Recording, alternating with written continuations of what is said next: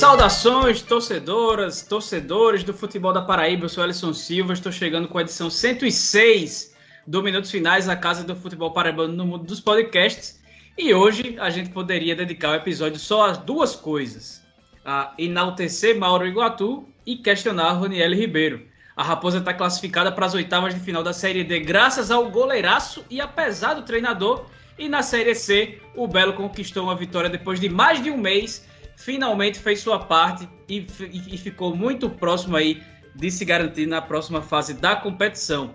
Mas antes de começar a repercutir, é, eu peço que vocês sigam a gente no Instagram e no Twitter, arroba Minutos Finais, e também no facebook.com barra Finais, e curta a gente por lá também. E compartilhe nosso conteúdo que está no Spotify, no Deezer, no Apple Podcast, no Google Podcast, no site podminutosfinais.com.br e também em diversos outros agregadores. Ademar Trigueiro e Iago Sarinho estão aqui comigo para a gente bater essa bolinha na mesa redonda virtual, mas só se Mauro gosta de deixar, porque se ele não quiser, quem somos nós para questionar, meus amigos? Pois é, não passa nada. Tem que passar pela permissão de São Mauro Iguatu, que mais uma vez chamou a responsa. E vou te contar, viu? Aqui por Campina Grande já é muito querido pelo torcedor do, do, do, Campinense, né? E ainda mais pelo torcedor do 13. Não é mole não ter, ter moral com as duas torcidas tão rivais. É, rapaz, o negócio ficou bom lá em Campina, né? O Campinense conseguindo avançar. E mais uma vez o Mário Gato sendo determinante para o sucesso da Raposa na temporada. E do outro lado, o Botafogo tirando a Inhaca aí já de cinco jogos sem vencer, voltando a ganhar, um momento decisivo. E agora se colocando com a faca e o queijo na mão né, para realmente confirmar o avanço para a próxima fase e poder continuar sonhando com acesso para a Série B. Pois bem, agora o danado toca e a gente volta para começar essa peleja. O podcast Minutos Finais é a nova casa de discussão do futebol paraibano você pode ouvir onde e quando quiser. Basta ir no Spotify, Deezer, YouTube ou no site minutosfinais.com.br para ficar muito bem informado com as melhores opiniões sobre o futebol paraibano.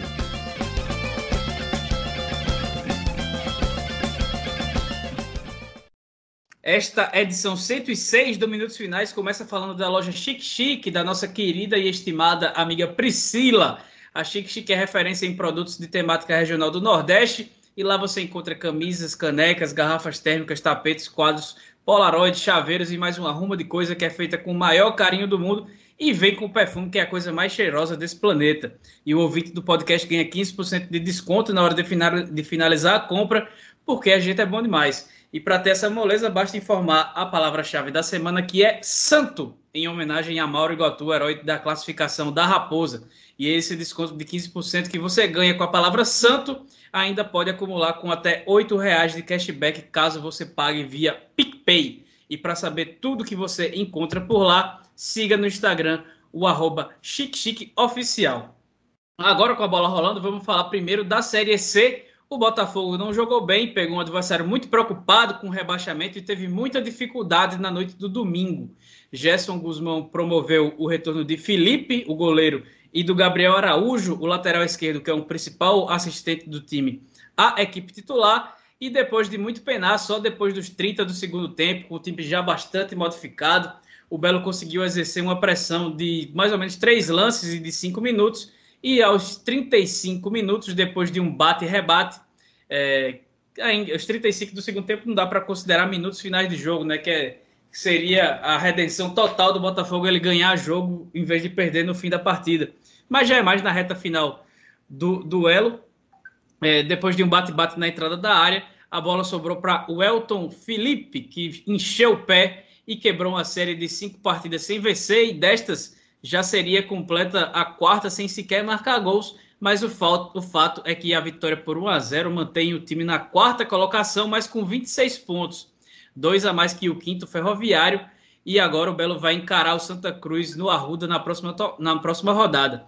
E para se classificar, ele não precisa nem vencer necessariamente, basta que empate e que o Ferrão não vença o Floresta por mais de dois gols de diferença. Caso o Belo ganhe do rebaixado Santinha lá no Arruda, é, não tem chance do time da, Mara do, da Maravilha do Contorno ficar fora aí do quadrangular do acesso. Esse jogo do Santa Cruz eu acho que já vai contar mais como uma forma de criar empolgação e motivação para o quadrangular do acesso do que efetivamente para garantir a vaga que está muito próxima. O Belo, que contou com a sorte durante muito tempo, finalmente fez sua parte nessa, né, pessoal? É isso, é isso. Acho que você resumiu bem. Não foi um jogo brilhante. É, nesse, nesses últimos cinco jogos aí que o time não vencia, houveram partidas em que a equipe foi melhor, apresentou um futebol mais consistente é, do que no jogo de hoje. Estamos gravando aqui imediatamente após a, a, partida, né? Do que nesse jogo desse domingo, o, onde o Botafogo venceu, enfim, a Jacuipense. Porém, é aquela história, jogou melhor em outros momentos, mas não venceu.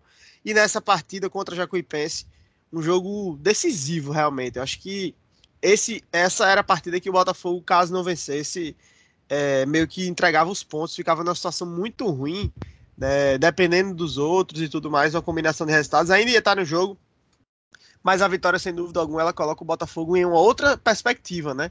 Tanto do ponto de vista é, da tabela mesmo, numérico, né? Ou seja, vencer, tá dentro, pode até assumir a liderança, né? E, e não é uma coisa muito improvável, porque você tem vários confrontos diretos nessa rodada, nessa rodada final da Série C. Os jogos vão estar acontecendo todos ao mesmo tempo, né? Isso é um fator a mais também. E mas o mais importante é que com a vitória o Botafogo se garante. É, porém, além desse, dessa questão matemática da tabela, eu acho que essa vitória ela foi fundamental para recuperar uma confiança no time, né? especialmente pela forma como o jogo se deu. Um jogo muito complicado, o Botafogo não fez uma grande partida, né? mas no segundo tempo um pouco melhor. Entrada do Juninho acho que acabou sendo importante. O Ederson realmente não vem bem já há algum tempo, produz muito pouco. E aí você acaba tendo a opção de fortalecer mais o meio campo. É, com a entrada do, do Juninho jogando com o Tinga e o Pablo. Foi assim como o Botafogo jogou a maior parte da segunda etapa. É, e depois do gol, o Botafogo conseguiu fazer o que não vinha fazendo, que era segurar o resultado. É, na reta final, ali nos acréscimos, não houve jogo. Né? O Botafogo botou a bola na lateral do escanteio, ficou ali cozinhando a partida inteira, é, esses minutos finais inteiros, levando falta, ganhando escanteio, irritando o adversário e garantindo que o tempo passasse, coisa que o Botafogo não soube fazer no jogo contra o Volta Redonda, não soube fazer no jogo contra o Tomés, onde cedeu ponto, é, pontos importantes nos minutos finais. Então, acho que por esse balanço, o resultado ele é ainda mais importante, porque eu acho que ele traz uma carga emocional importante para o elenco, uma segurança, uma confiança da torcida, inclusive, em relação a esse, a esse grupo de jogadores, que pode ser muito importante para que o time possa realmente seguir brigando aí pela, pela, pelo acesso à Série B. Falta um jogo ainda. O Botafogo é só não vacilar. É um jogo contra o Santa Cruz, já rebaixado, partida fora de casa e tudo mais. Mas é, é muito improvável, de repente, o Botafogo perder para o Santa Cruz. E aí realmente teria que fazer um esforço muito grande para que isso acontecesse. Então é só o Botafogo, como se fosse a Fórmula 1, né? Naquela última volta, trazer os carros para casa. É só o Botafogo trazer esses pontos para o Almeidão, garantir a classificação. E aí, em primeiro, segundo, terceiro ou quarto, a gente não sabe, vai depender do resultado. Se vencer, pode se colocar numa situação ainda melhor em termos de classificação, para já pensar na montagem do grupo também para a fase seguinte. Então, assim, acho que de resumo, uma vitória que foi muito mais na vontade, na garra, na disposição, é, no, na energia do contagiante mesmo ali, no esforço final do elenco, que até faltou no primeiro tempo, o time foi meio morno, mas na segunda etapa isso foi entregue e aí a vitória veio para depois de cinco rodadas o Botafogo reencontrar os três pontos e agora, quem sabe, de fato colocar o time no trilho certo aí para um tão sonhado acesso à Série B, tá mais perto do que longe. Ô Ademar, é, antes de você completar, o, o Iago falou nessa questão de, de o Botafogo nos minutos finais não não deixou ter jogo.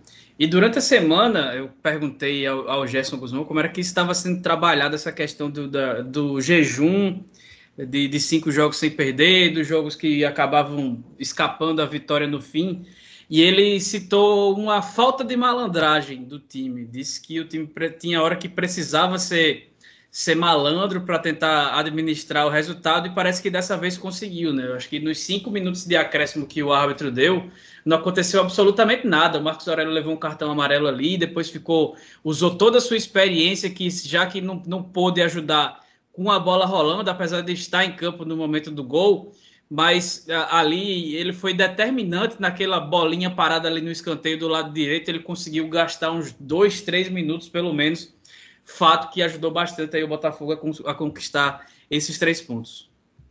Sem dúvidas, né? O Marcos Aurélio foi o malandro e o, Dionísio, né, da Jacuipense, acabou sendo expulso até nesse lance, foi o Mané, com o devido respeito, mas era necessário, né? Era necessário usar dessa experiência e, e nesse aspecto Marcos Aurélio foi muito importante para segurar a bola lá na frente, para gastar a paciência dos atletas adversários, para tirá-los realmente do prumo, do foco. E aí o Marcos Aurélio nesse aspecto foi muito importante.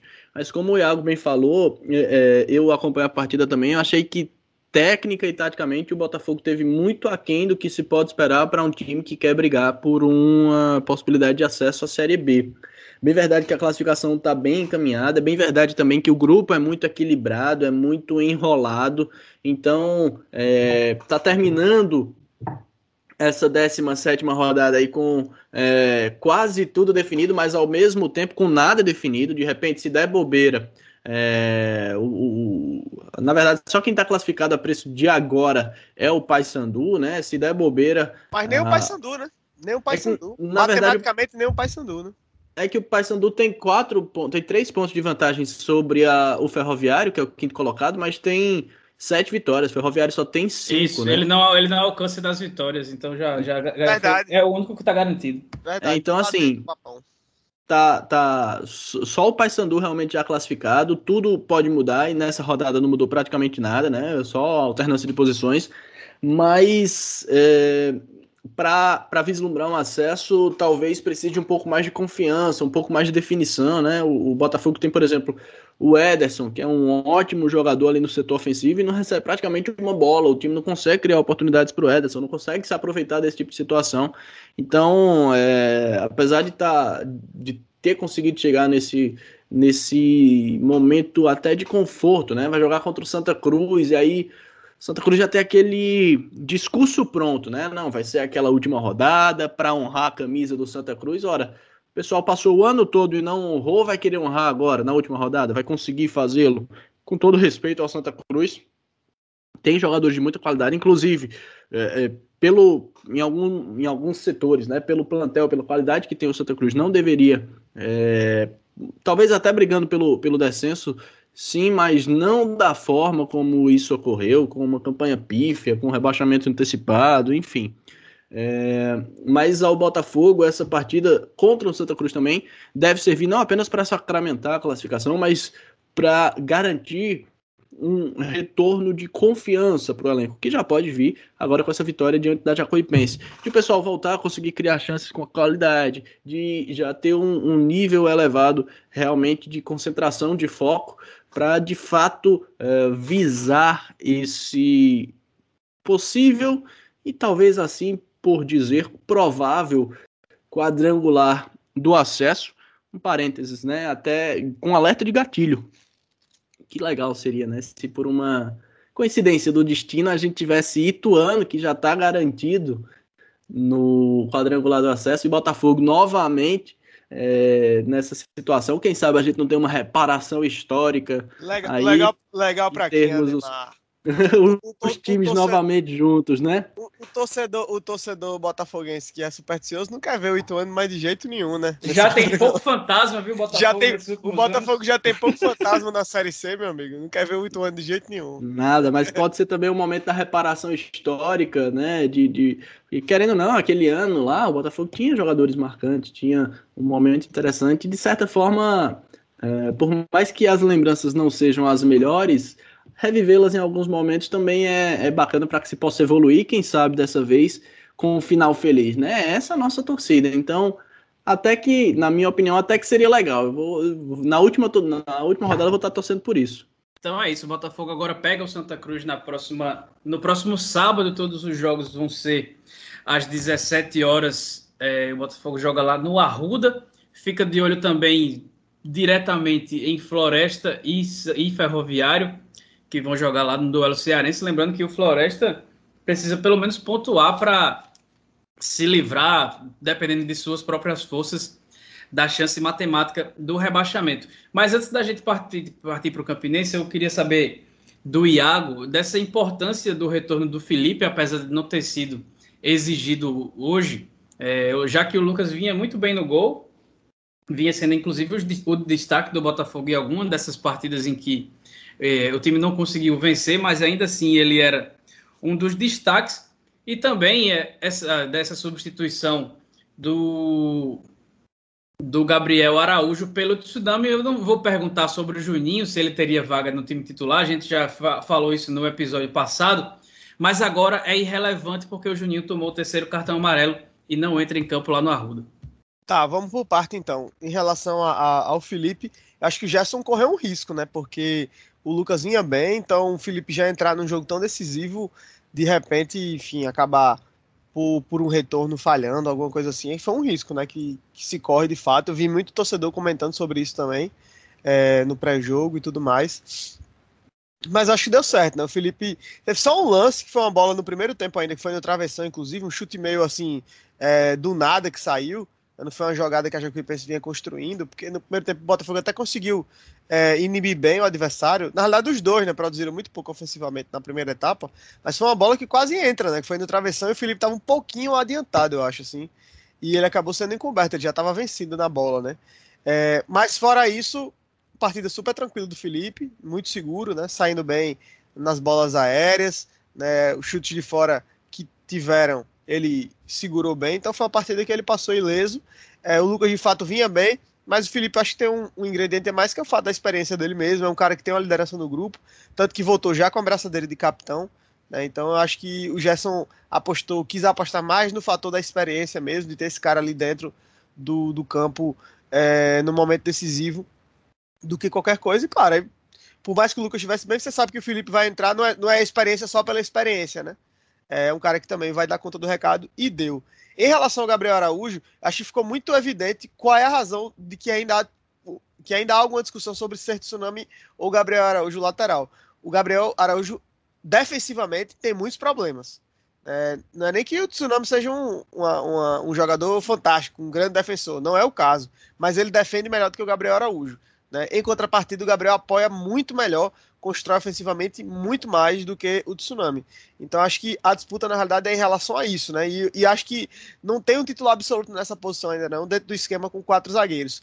Com, com, com, quatro defensores. Com três zagueiros, né? Ou seja, cinco defensores, aí sim o Gabriel era titular absoluto. Que era como o Gerson jogou a maior parte da Série C. Mas desde que ele voltou a jogar ali com dois zagueiros e os dois laterais, acho que tem discussão e isso vai depender muito do jogo. Acho que numa partida como essa, é, contra a Jacuipense, o Botafogo, onde o Botafogo estava em casa e precisando vencer, era natural o Gabriel Araújo ser a opção, porque ofensivamente ele entrega mais.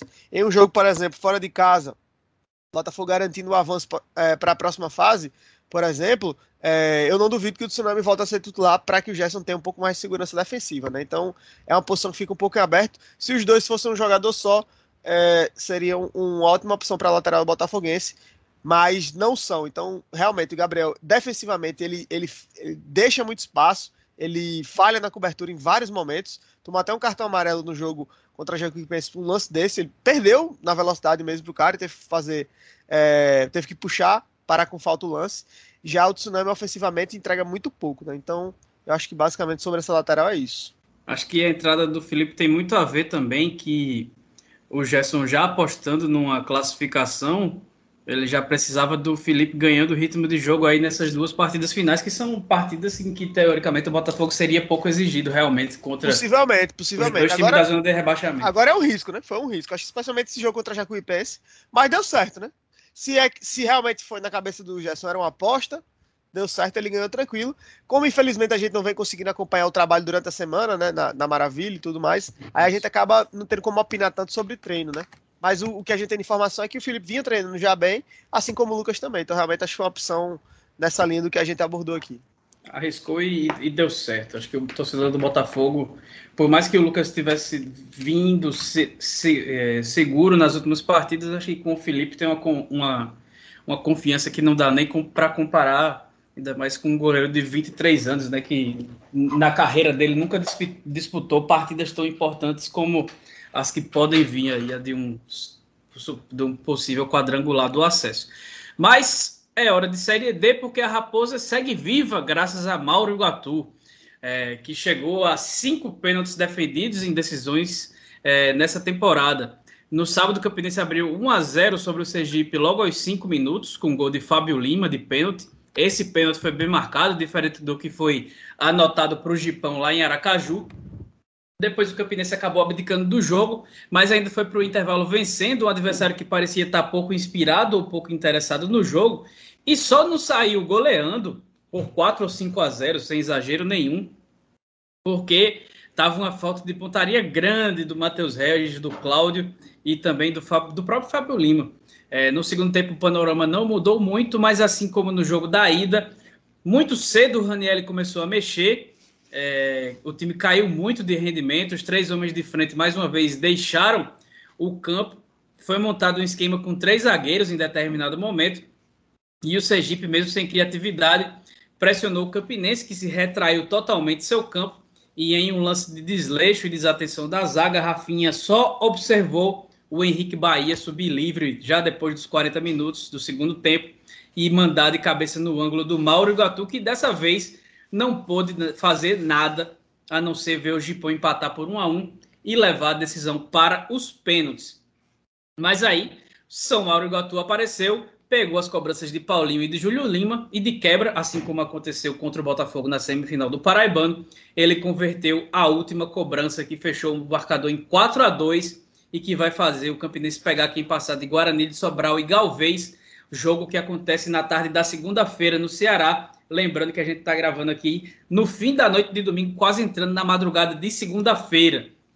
O primeiro jogo entre Galvez e Guarani de Sobral acabou por 0 a 0 é, dois personagens são cruciais nesse jogo, ao meu entender. O Raniel, mais uma vez, piorou o time, algo que vem sendo bem constante depois das alterações que ele realiza no segundo tempo. E o Mauro Iguatu, que se algum raposeiro tinha restrição em chamá-lo de ídolo pelo que, pelo que ele fez com a camisa do 13, somando agora as suas realizações do Paraibano com essa já com esse mata-mata de Série D, eu acho que independente do que vier pela frente, Ademar, não tem como tratar ele de outra forma a não ser de mais um ídolo aí dessa camisa tão vitoriosa quanto é a da Raposa. Independentemente do que vier a acontecer, mas já tem participação muito importante na conquista do Campeonato Paraibano desse ano.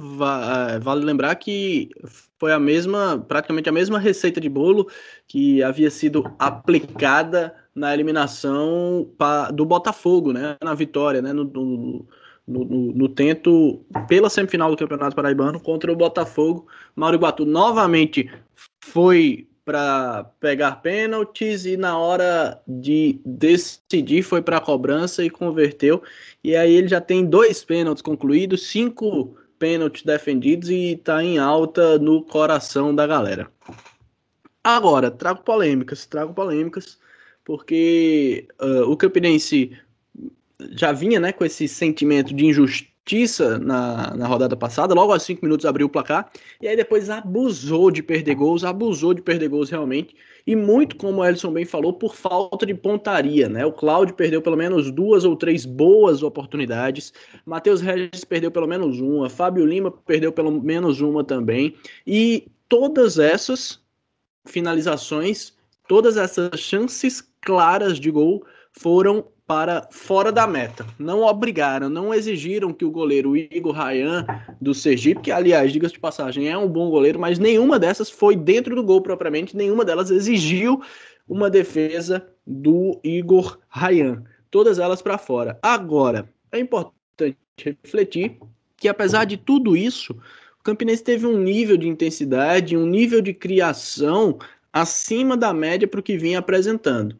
O Cláudio, por exemplo, perdeu todas essas oportunidades porque ele conseguiu se colocar e se posicionar de forma a criar todas essas oportunidades também, né? É, então, essas situações precisam ser observadas. O torcedor pega muito no pé do Marcelinho, tem pegado muito no pé do Cláudio. Eu concordo, de fato, que para você almejar um acesso, você não pode perder os gols que você perdeu, mas ao mesmo tempo, só para comparar, né, para traçar um, um, paralelo realmente, o Campinense na partida de volta contra o Sergipe criou muito mais do que na partida de ida, criou muito mais é, que durante a fase de grupos contra o América é, fora de casa, contra o Central de Caruaru nas duas partidas, enfim, só para a gente trazer contra o Souza, enfim, só para a gente comparar realmente. É, então eu vi alguns pontos, alguns aspectos positivos do ponto de vista de organização tática. O Campinense tem essa consciência realmente. Agora, não pode perder os gols que vem perdendo. Infelizmente, é, eu também não vejo outras alternativas, porque a mexida na equipe, nesse momento, alteraria a estrutura tática que já vem sendo definida, que já tem é, alguma solidez. Então, de repente, o torcedor muitas vezes questionar ah, por que não tirar o Cláudio e colocar o Anselmo. Ora, ainda que sejam dois atacantes, são jogadores com características completamente diferentes, né? O Anselmo é mais um jogador de área, o Cláudio já é um jogador que recua mais, que briga bastante, que recompõe, que faz o primeiro combate. O Anselmo não tem essa característica.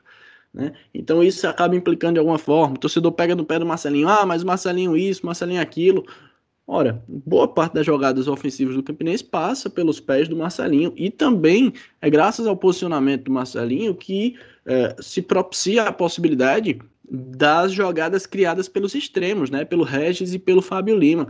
É o Marcelinho muitas vezes é, é, tanto que os aciona, como ao mesmo tempo que recompõe e preenche o espaço para deixá-los um pouco mais soltos e mais avançados. Então, assim, na cabeça do torcedor, é, a camisa 10, entre aspas, para, é, por exemplo, para Ronaldinho Gaúcho, para Kaká e para Juninho Pernambucano é a mesma coisa, mas os três são atletas com características diferentes. Muitas vezes o torcedor não consegue entender, não consegue visualizar dessa forma.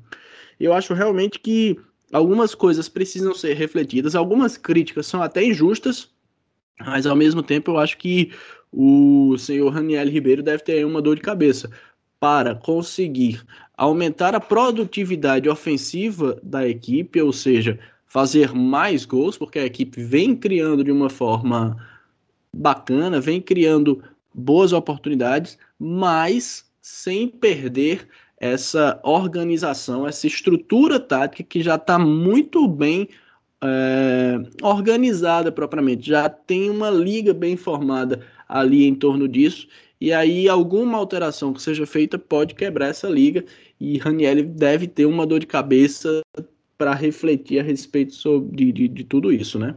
Campinense mesmo é, desperdiçando muitas chances, é, Iago, ele, ele quase todo jogo ultimamente ele vem deixando de dar alguns passos que poderia dar em, em termos de melhoria no sistema ofensivo.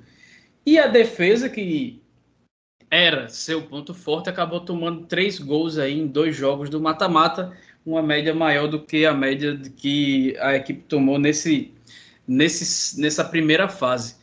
O fato é que agora o Campinense vai esperar um adversário difícil, seja pelo Guarani de Sobral e o calor de Sobral, e o Guarani de Sobral é sempre um adversário muito duro para o Campinense e para os times paraibanos em torneios é, interestaduais, ou vai ter que encarar uma viagem grande para enfrentar um time acriano, é, que também não é do, dos times mais fáceis. O, o Galvez, se não me engano, foi foi o terceiro colocado, na verdade, do grupo. Foi o quarto colocado do grupo a1 da Série D do Campeonato Brasileiro, mas é um time que vem figurando há alguns anos consecutivamente aí na Série D do Campeonato Brasileiro.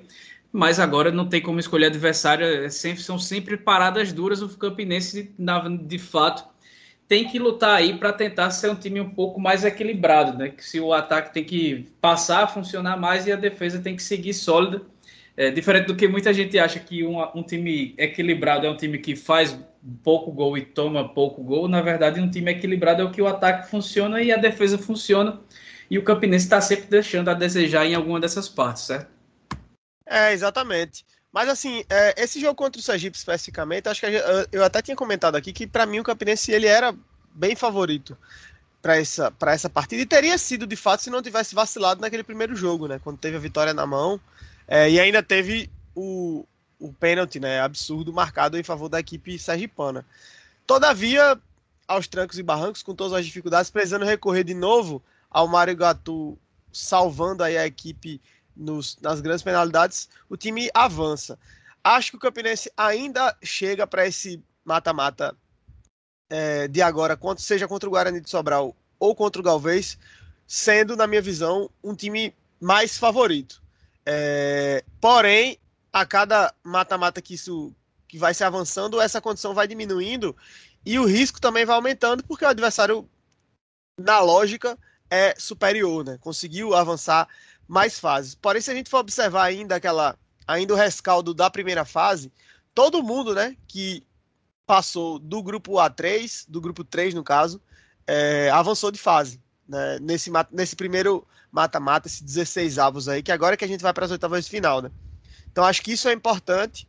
É, porém, concordo contigo, o Campinense e também é algo que a gente vem abordando já há algum tempo aqui no Minutos Finais, o Campinense tem tido uma queda de, de produção. Porém, acho que a Ademar fez um recorte importante em relação a esse jogo contra o Sergipe, que foi um jogo onde o time criou bastante, mas acabou desperdiçando também muito, né? Eu acho que o que o Campinense precisa hoje é botar a bola para fundo das redes, de fato, né? Porque eu me preocuparia mais se o time não tivesse criado, tivesse sido um jogo truncado contra o Sergipe, que o time não tivesse tido oportunidades, né, e que tivesse sido um a um de gols achados. Não foi o caso. Porém, acho que sim, o Raniel tem um trabalho grande a ser feito é, para essa preparação, tanto contra o Guarani quanto o Galvez. É uma logística completamente diferente dos dois jogos. Né, essa definição, a gente está gravando no domingo, essa definição acontece na segunda, então quem estiver ouvindo o programa mais para frente aí já vai saber né, se foi o Guarani de Sobral ou o Galvez o time que vai cruzar o Campinense. Mas eu acho que é isso. Vejo a Raposa ainda com um certo favoritismo diante desses dois rivais. Porém, porém, rivais não, desses dois adversários.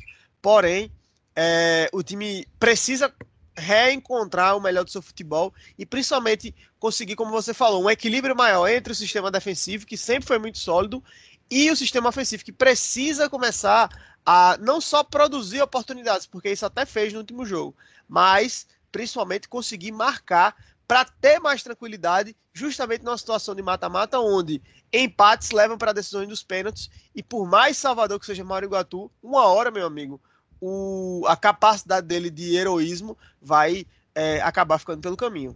Pois bem, é, agora a gente vai. Não tem como falar muito mais sobre o próximo confronto, né? Que será no próximo fim de semana. Porque, como a gente falou, a gente está gravando no domingo à noite e a definição vai ser na segunda à tarde. Mas, voltando um pouco mais no tempo, a gente chega na sexta-feira no Amigão, é, dentro daqueles famosos protocolos que parecem ser a favor da Covid-19 e não contra.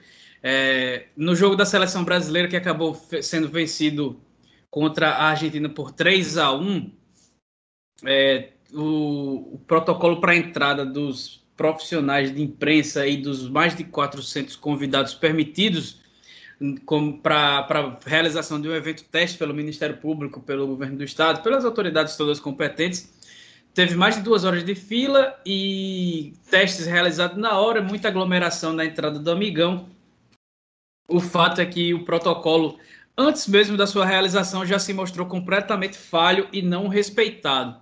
Além do mais, é, traz uma discussão que o Ademar pode falar um pouco melhor sobre essa parte, o Almeidão, nesse jogo do Botafogo, ele está envelopado com as, as coisas da seleção brasileira, da mesma forma que o Amigão esteve na sexta-feira para esse jogo de Brasil e Argentina, mas quando tira, os estádios ainda deixam muito a desejar em estrutura. A gente sabe que não são estádios modernos, mas já está ficando uma coisa que, que beira a ser preocupante, ademais, a situação dos nossos estádios.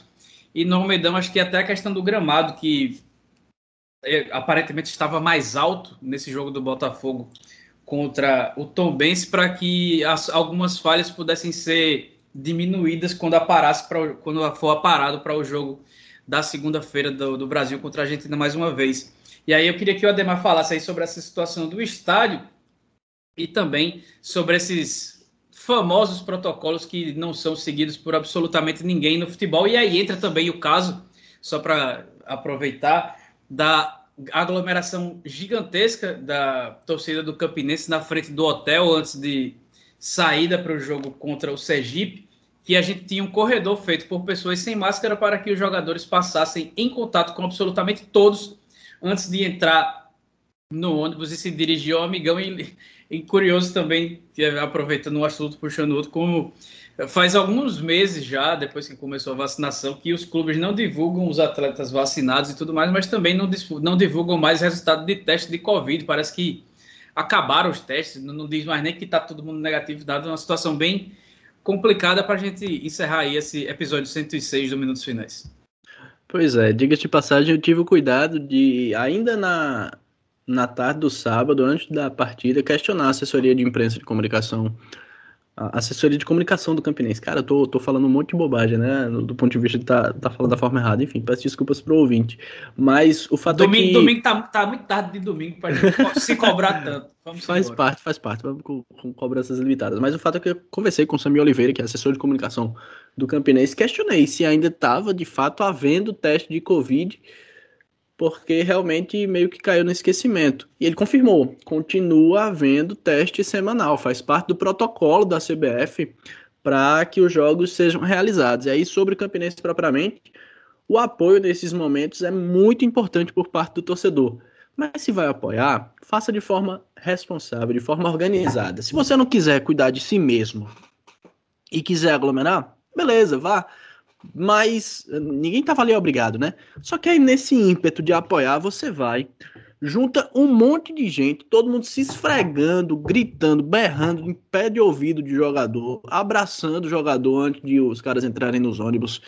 Cara, aí semana que vem acontece um teste. Torcer que não aconteça. Mas se tiver aí alguém positivado, já pensou você, no ímpeto de ajudar seu time, infectar um atleta para ele ficar 15 dias afastado?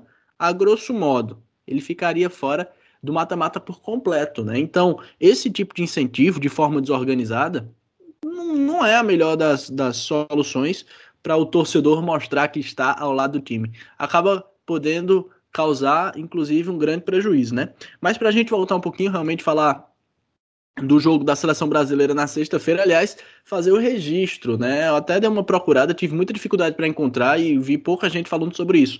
A última vez que uma representação da seleção brasileira de futebol esteve na Paraíba foi há 18 anos em 2003 também, já que a gente falou da Série C 2003 aí, com essas lembranças que não trazem muitos pensamentos positivos para o Botafogo, para o Campinense, também foi em 2003 que a seleção brasileira de futebol esteve aqui pela última vez, na época com o time sub-20 que se preparava para as disputas do torneio pan-americano. Foram realizados também dois amistosos, um em João Pessoa contra o denominado selecionado paraibano Salvo engano, a seleção brasileira venceu pelo placar de 4 a 0 e um aqui em Campina Grande contra o Campinense, partida que terminou empatada em 1 a 1. Se a memória não me falha, o Rodrigo Tabata disputou essas duas partidas só para a gente trazer esse pequeno detalhe aí é, para aumentar um pouco a qualidade crack, do nosso do nosso do nosso minutos finais. Mas realmente, a definição por convidado se deu na véspera da partida. Foi divulgado na quinta-feira à noite para um jogo que seria na sexta-feira à tarde. Não foi nem bem divulgado quem seriam esses convidados. No fim das contas, foram em torno de 100 convites para a Prefeitura Municipal de Campina Grande e os demais para distribuídos entre a CBF e a Federação Paraibana de Futebol. O pessoal, entre aspas, não quis dar esse nome propriamente, mas, entre aspas, era um evento teste. E se foi dessa forma, se assim foi considerado, está reprovado. A gente não tem condições de receber jogos, porque uma aglomeração imensa na entrada, é, houve teste suave para poder entrar, para ver o resultado e coisa e tal, mas tinha gente esperando mais de duas horas na fila, entre imprensa e convidados, todo mundo pelo mesmo acesso, todo mundo exposto. Enfim, uma bagunça. E aí, no término da, do jogo, eu também recebi. Eu não, não estive presente fisicamente no estádio, tá bom? Mas ao término da partida, eu também recebi alguns vídeos de torcedores aglomerados nos alambrados que separam o estacionamento de acesso do estádio Amigão para a área externa. Muita gente ali tentando tirar foto com a Marta, tentando tirar foto com as atletas da seleção brasileira, e o pessoal estava literalmente amontoado lá nas grades, em cima do muro, enfim, uma bagunça, uma aglomeração generalizada e se isso for levado em consideração, a gente não tem condições de receber jogos agora. E diga-se passagem, parece que está mais perto do que longe, porque na Série B, por exemplo, a gente já tem público de volta aos estádios. Né? Então, assim, é questão de tempo para que isso ocorra e quando acontecer, a gente precisa, concordando ou não, estar devidamente preparado, o que não é o caso do momento. E uh, uma outra situação que precisamos refletir é que foram vistos melhorias nos vestiários, nos bancos de reservas, as redes em, em verde e amarelo, coisa mais linda do mundo, a zona mista, que é aquele primeiro local, aquele primeiro acesso das delegações, tudo adesivado, tudo envelopado, o nome do estádio Amigão na saída de ambulância, coisa que não existia, enfim, tudo bonitão, aparentemente, né? uma bela maquiagem. Só que se a gente observasse bem, ainda dava para ver o desgaste, a falta de pintura nas arquibancadas e nas paredes, a vegetação atrás dos gols ainda alta, uh, o desgaste aparente, até com um pouco de ferrugem, naquelas grades que ficam no, no, no entorno das arquibancadas, enfim. E aí fica-se o questionamento: por que esse cuidado com as nossas praças esportivas não é permanente? Já é cabível a gente começar a conversar já que a gente vislumbra, por exemplo, o acesso do Botafogo à Série B, a gente já precisa começar a conversar sobre a qualidade como um todo das nossas praças esportivas. E, infelizmente, a gente tem as piores, provavelmente as piores praças do estado, do, da região Nordeste, né? Se a gente for comparar com os nossos vizinhos aqui, nossos vizinhos fronteiriços, claro que não é o caso, né? Eles tiveram uma situação de maior privilégio, mas Rio Grande do Norte, uh, uh, Ceará e Pernambuco têm arenas padrão FIFA, né?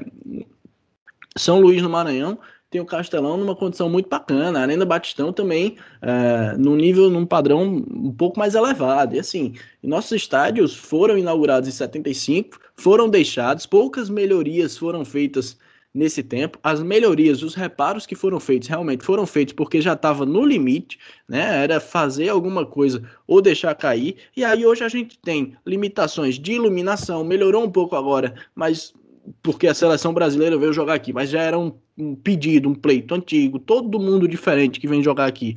As equipes que vêm disputar aqui, Copa do Brasil, exemplo, os times estão habituados à Série B e Série A. Todo mundo que chega aqui reclama da iluminação. O gramado hoje é padrão FIFA. Ah, excelente. Mas os vestiários ainda deixam muito a desejar. Eles foram. É, é, foi feita uma armação, estrutura para ficar bonitinho para a seleção brasileira, mas normalmente, aqui em Campina Grande, a última vez que eu entrei no vestiário, as cadeiras que eram destinadas para os atletas fazerem é, seu, sua preparação pré-jogo, botar sua roupa e etc., eram cadeirões de praia, de madeira. Então, assim, é, ainda é muito rústico, ainda é tudo muito ultrapassado, realmente.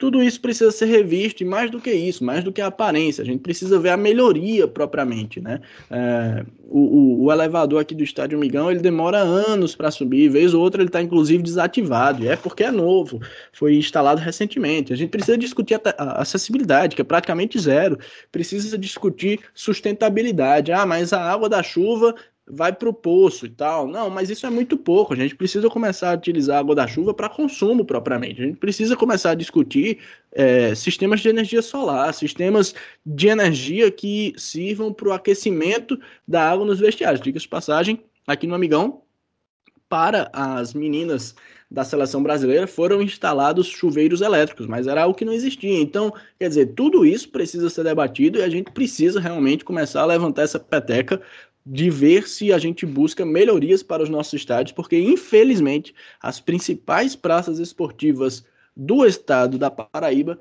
estão defasados, estão realmente precisando de melhorias, não apenas para receber jogos de maior público, de maior porte, mas também para atender o conforto do torcedor paraibano como um todo, já que a gente vislumbra voos mais altos ao nosso futebol. Ellison, eu tenho só uma adenda a fazer nesse debate dos estádios que eu acho importante e relevante, sim. É, e, e para mim, já pensando no ponto de vista mais do, do que pode ser feito para mudar isso, né? Porque de fato os problemas eles existem e não são de hoje, né? A grande questão é a seguinte: é como tornar também esses estádios é, minimamente sustentáveis do ponto de vista financeiro, né? Porque hoje, por exemplo, os clubes não estão pagando para jogar nos estádios, né? Então é um ônus muito grande, inclusive para o próprio poder público sustentar esses recursos, né? E o valor desses estádios e, e reformas que precisam ser feitas paulatinamente, porque são estruturas imensas, né? De um custo de, de gestão altíssimo. É, e que a gente fica se perguntando até quando o poder público é que vai ser responsável por dar conta de, de um usufruto inegavelmente é, privado, né? Porque as praças são abertas apenas para a utilização por parte de clubes e os clubes são entidades privadas que lucram, inclusive, com a bilheteria desses jogos. Né? Então, é uma discussão muito profunda. É, eu sei, por exemplo, que já por parte do Botafogo já houveram, em alguns momentos, é, aberturas de diálogo no sentido de o clube até vislumbrar a possibilidade de assumir o estádio. É, não sei se isso já aconteceu em Campina, por exemplo, no caso de 13 Campinense, mas eu também não sei se os clubes têm condição alguma de garantir uma gestão é, profícua desses espaços. Né? É realmente uma situação bem complicada, porque fica sempre na dependência do poder público deslocar recursos grandes para fazer aí uma reforma ou até mesmo garantir a manutenção desses estádios que custa muita grana e não há entrada nenhuma de recurso, pelo menos o que entra é muito pouco quando entra por parte dos clubes e a federação, meus amigos, aí nem se fala, né?